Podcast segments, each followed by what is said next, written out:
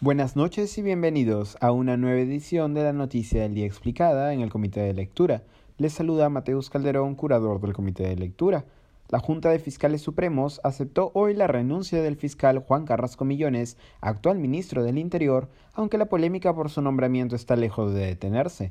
Si bien el nombramiento en la cartera del Interior de Carrasco Millones, respetado fiscal de crimen organizado de Lambayeque, con importantes casos como la Gran Familia, los Huachiturros de Tumán o los limpios de la corrupción a su cargo, fue saludada por parte de la opinión pública, pronto su designación quedó atravesada por una polémica legal que devendría en crítica política.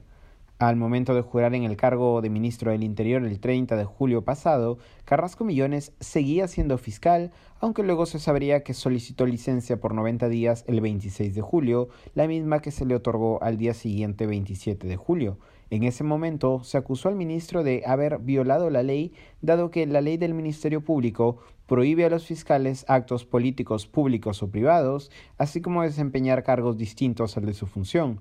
y también haber roto la ley de carrera fiscal que señala entre los deberes fiscales el dedicarse exclusivamente a la labor fiscal, además de excepcionalmente la docencia universitaria. El 2 de agosto, en medio de la controversia, Carrasco anunció que había presentado su renuncia al cargo de fiscal provincial. En el interín, la Oficina Descentralizada de Control Interno de Lambayeque abrió una investigación preliminar por presunta inconducta funcional y la bancada de oposición Renovación Popular pidió su renuncia al gabinete por cuestionamientos de orden legal.